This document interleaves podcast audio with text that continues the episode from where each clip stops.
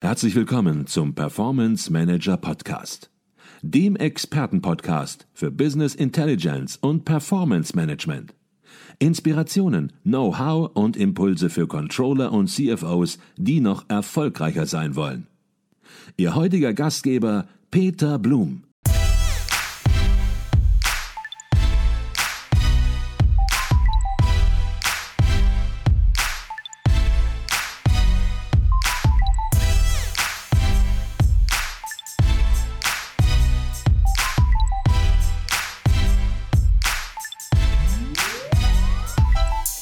Herzlich willkommen im Performance Manager Podcast. Mein Name ist Peter Blum. Ich bin in München auf dem 47. Kongress der Controller und bei mir sind Wolf Gerrit Benkendorf und Thomas Legeret aus dem Schweizer Unternehmen TX Group mit einem ganz spannendes Projekt.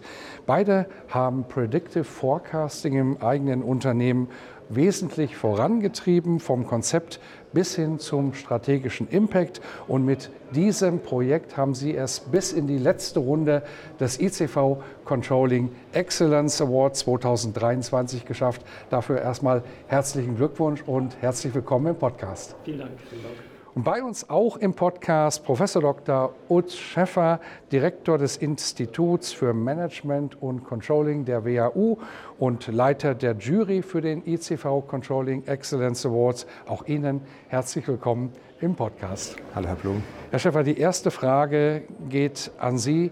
Früher, da hat man einmal im Jahr geplant, sag ich mal. Das war meistens so im Herbst. Da waren die Controller ziemlich beschäftigt, teilweise bis in den Dezember rein. Man hat sehr tief geplant. Man hat hier auf dem Kongress den Eindruck, das hat sich komplett verändert. Planung spielt gar nicht mehr so eine große Rolle. Dafür Forecasting umso mehr. Was ist der Unterschied und was sind die unterschiedlichen Ansätze? Ja gut, man merkt eben, die Welt ist dynamischer geworden, sie ist unsicher geworden, wir haben immer mehr externe Schocks. Und der traditionelle Ansatz funktioniert nicht mehr. Ne? Also die Idee zu sagen, ich plane mal und dann passiert was und dann plane ich nochmal und dann plane ich vielleicht ein drittes Mal, das kann ich ein Jahr machen. Denken Sie zurück ans erste Pandemiejahr. Aber spätestens dann habe ich meine Mannschaften auch an die Wand gefahren. Kann ich das dann nochmal ein Jahr machen, nochmal ein Jahr machen? So, was sagt uns die Theorie da? Was sagen die Lehrbücher? Je größer die Unsicherheit ist, desto mehr musst du mit Actuals und mit Forecasts steuern. Und desto weniger macht es Sinn, mit klassischen Plan Werten zu steuern. Hört sich erstmal gut an, hört sich spannend an, also mehr Forecasts, häufiger, flexibler. Das Riesenproblem ist, diese traditionellen Forecasts sind super aufwendig.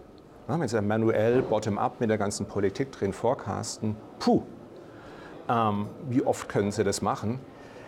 Und genau an der Stelle denke ich, da möchte ich jetzt gar nicht so viel verraten, viele Lösungen, insbesondere auch hier diese nominierte und damit auch ausgezeichnete Lösung an. Wie kann ich den Forecast flexibler machen? Wie kann ich ihn vielleicht auch besser im Sinne von akkurater machen? Aber vor allem, wie kann ich ihn effizienter machen? Und wer sich für das Thema generell interessiert, dem empfehlen wir natürlich unseren großen Podcast sozusagen, den wir gemacht haben, über eine Stunde Podcast Thema, die Unternehmenssteuerung muss flexibler werden. Da haben wir alles natürlich noch mal ziemlich vertieft. Heute wollen wir aber über die TX Group äh, sprechen. Jetzt haben wir natürlich hier im Podcast nicht die Zeit, ganz differenziert in alle Einzelheiten einzugehen, aber die Zeit, das Unternehmen vorzustellen, die nehmen wir uns natürlich und vielleicht stellen Sie sich dann auch immer in diesem Zusammenhang auch zunächst kurz vor. Ja, guten Tag. Ähm, Name ist Wolf Benkendorf. Ich bin der Group CFO der TX Group. TX Group, ähm, vielleicht nicht so bekannt, aber ist der größte Medienkonzern in der Schweiz. Von der Größenordnung knapp eine Milliarde Schweizer Franken Umsatz und 3500 Mitarbeitende. Ähm, die TX Group kommt traditionell aus dem Publizistikbereich, das heißt Zeitungen und Zeitschriften. Dort befinden wir uns momentan sehr stark in der Digitalisierung.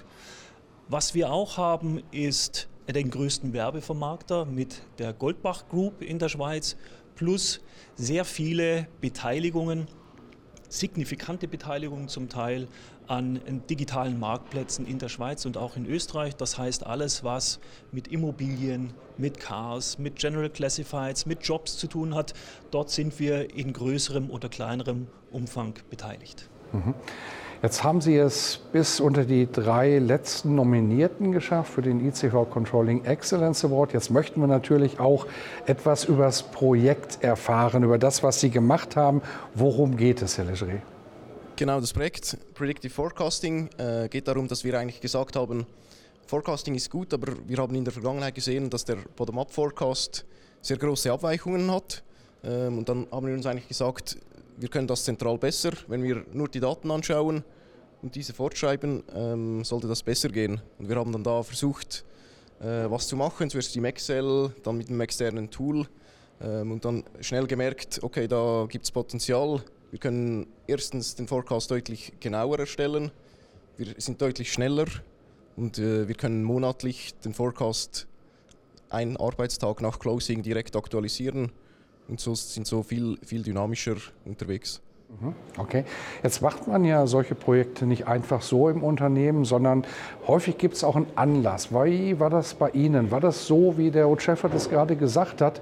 Sie haben gemerkt, dass es einfach nicht mehr funktioniert, so in der traditionellen Art und Weise der Planung oder wie war es speziell? Der Auslöser bei uns war, es war eigentlich peinlich, was wir als Finanzorganisation ähm, produziert haben. Die Qualität war schlecht und das Interessante war, viele der involvierten Stakeholder, das heißt Business Controlling und Business, die wussten es eigentlich besser. Ah, sie haben nur nicht das, was sie besser wussten, tatsächlich in diesen Prozess integriert. Und das war der Punkt, wo wir gesagt haben, also wenn der politische Bias in diesem Prozess so riesig ist, wie er ist, dann kriegen wir das, wie der Herr Legeret gesagt hat, dann kriegen wir das zentral datengetrieben sicherlich besser hin und challengen das Business und das Business Controlling, weil wir nachweisen können, ey, wir wissen nichts über das Business eigentlich, kennen nur Zahlen, aber wir sind trotzdem in der Vorhersage besser als ihr. Und das war quasi Auslöser und Ansporn für uns. Mhm. Und wenn man dann so ein Projekt angeht und auch so erfolgreich durchführt, wie Sie das gemacht haben, dann sagen natürlich am Ende alle, Mensch, das ist gut gelaufen, haben wir auch nicht anders groß erwartet. Aber die Realität ist ja dann doch teilweise ein bisschen anders. Man hat auch Widerstände durchaus im Unternehmen. Manchmal gibt es aber auch technisch-inhaltliche Herausforderungen. Vielleicht können Sie da auf so ein paar Punkte zu sprechen kommen, wo auch vielleicht andere dann was mitnehmen können, die vor gleichen Themen stehen. Genau, also Widerstand ist ein gutes Stichwort. Äh, wir waren da sicher mit Widerstand konfrontiert. Die Controller wussten auch nicht, äh, wo geht die Reise hin, inwiefern beeinflusst das mein, meine tägliche Arbeit und, und auch meine Rolle. Ähm, und uns war dann da wichtig, einfach aufzuzeigen, den Mehrwert, den das Projekt liefert. Wir haben deshalb auch einen Parallel Run gemacht, also den Bottom-up und die Predictive-Lösung gleichzeitig laufen gelassen. Haben das ein Jahr eigentlich dann aufzeigen können, was ist der Mehrwert auch für die Controller. Sie sind zum Beispiel in der Lage, auch ihren Linienmanager zu challengen. Äh, und so konnten wir nach und nach das Vertrauen auch der äh, Controller-Community gewinnen bei uns. Und eher auf der technischen Seite äh, war dann die Datenverfügbarkeit und Datenqualität ein Thema. Also der beste Algorithmus bringt mir nichts, wenn ich nicht die richtigen Inputdaten habe. Und da haben wir dann bewusst Zeit investiert, äh, dass wir da eine gute Grundlage haben. Ähm, und so war das dann auch ein kritischer Erfolgsfaktor, der das Projekt zum Erfolg geführt hat. Mhm. Jetzt ist äh, Predictive Forecasting ja ein ongoing Prozess. Man sagt nicht einfach, habe ich eingeführt und fertig, sondern man verfeinert ständig Algorithmen, man versucht ständig besser zu werden. Aber Trotzdem kann man mal so innehalten und eine Bestandsaufnahme machen. Welcher Nutzen hat sich schon eingestellt? Wie besser ist Forecasting geworden im Vergleich zu früher, wenn es das überhaupt gab? Sie haben so gerade gesagt, das gab es vielleicht gar nicht noch in der Form, in der Qualität, wie Sie sich das vorgestellt haben. Und vor allen Dingen, welches Weiterentwicklungspotenzial steckt drin im Thema? Der offensichtliche Nutzen ist sicherlich die Effizienzsteigerung. Das, was wir in der Vergangenheit dreimal pro Jahr, also Forecast 1, 2, 3, in mehreren Wochen erarbeitet haben, das können wir jetzt monatlich, ich sag mal, auf Knopfdruck einen Tag nach Closing zur Verfügung stellen. Also das ist deutliche Effizienzsteigerung. In der Qualität äh, sind wir auch deutlich besser geworden. Wenn wir es schon geschafft haben, ohne Business Insights, datengetrieben, eine bessere Qualität zu produzieren als das Business in der Vergangenheit, dann äh, bringt die Kombination aus beidem, das heißt datengetriebene Vorlage plus Business Insights on top, natürlich nochmal einen Qualitätssprung. Und ähm, wir haben auch die Voraussetzungen geschaffen, eine rollierende Planung oder einen rollierenden Forecast einzuführen, weil unsere, unser ähm, Algorithmus dem ist eigentlich der Horizont, über den wir sprechen, egal. Also wir können hingehen und sagen, mach eine Prediction über zwölf Monate, mach eine Prediction über 18 Monate. Das heißt, es ist eigentlich alles für die Weiterentwicklung und den nächsten Schritt zur Modernisierung des Planungsprozesses vorbereitet. Mhm. Herr Schäfer, die Jury hat immer die Qual der Wahl. Es gibt eine ganze Menge Projekte, aber nur die besten Projekte aus Ihrer Sicht werden dann für den ICV Controlling Excellence Award nominiert. Was ist das Besondere an diesem Projekt? Uns haben drei Dinge richtig gut gefallen. Zum Ersten, ähm, der erste Punkt, der uns beeindruckt hat, es ist kein Projekt, wo Hirscharen von Beratern ähm, rumsprangen, wo man gesagt hat, Mensch, was ist der richtige Berater, was ist vielleicht auch die richtige Software, der richtige Algorithmus. Und dann werfen wir den dahin und dann sind wir vielleicht ein bisschen effizienter und vielleicht ein bisschen genauer im Forecast und gut ist. Ne? Sondern hier ist wirklich ein Projekt des erstens mit Bordmitteln, ganz überwiegend mit Bordmitteln, relativ pragmatisch, relativ schnell ähm, mal eine Basislösung auf die Beine gestellt hat. Und ich glaube, das ist wichtig und dem vielen, auch Mitgliedern im Internationalen Controllerverein, kleinen Unternehmen, mittelständischen Unternehmen, vielleicht ein bisschen die Angst vor dem großen Ungeheuer Predictive Forecasting. Das war der erste Punkt. Und der zweite Punkt, der knüpft unmittelbar darauf, daran an. Ich habe gerade gesagt, ne, da war irgendwie mehr hier, das hat man auch, glaube ich, gemerkt in dem, was die beiden gerade berichtet haben, als es geht uns um den bisschen besseren Algorithmus, die Genauigkeit, die Effizienz, sondern dieses Denken im Controlling dieses Denken, was heißt es fürs Business Partnering, das Denken, was heißt es bei einem Thema, wie kriege ich die Politik aus dem Prozess raus, das Denken an eine bessere Diskussionskultur, an ein besseres Challengen. Also immer dieser gedankliche Schritt weiter, wozu kann ich das denn verwenden? Und ich glaube, das ist eine ganz, ganz wichtige Einsicht auch für unsere Zuschauer und Zuhörer, dass so ein Predictive-Projekt eigentlich nicht aufhört, wenn ich mal einen Predictive Forecast stehen habe, sondern eigentlich anfängt, wie kann ich meine Prozesse verbessern, wie kann ich das Controlling verbessern.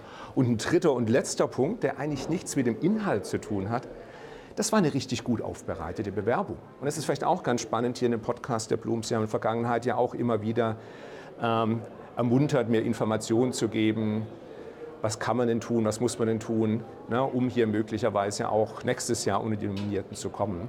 Und hier war wirklich eine mustergültige Bewerbung, die nicht oberflächlich war, die nicht irgendwie nur ein paar schöne Folien geteilt hat, die eh schon da waren, wo wir das Gefühl haben, dass in relativ starkem Umfang wirklich im Detail, sehr präzise, relativ ehrlich erzählt wird, was läuft, was nicht läuft und um was es im Projekt eigentlich geht. Mhm.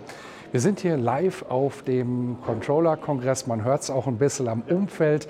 Der Kongress geht gleich weiter. Die Leute werden zusammengetrommelt mit äh, Glockenschlag sozusagen.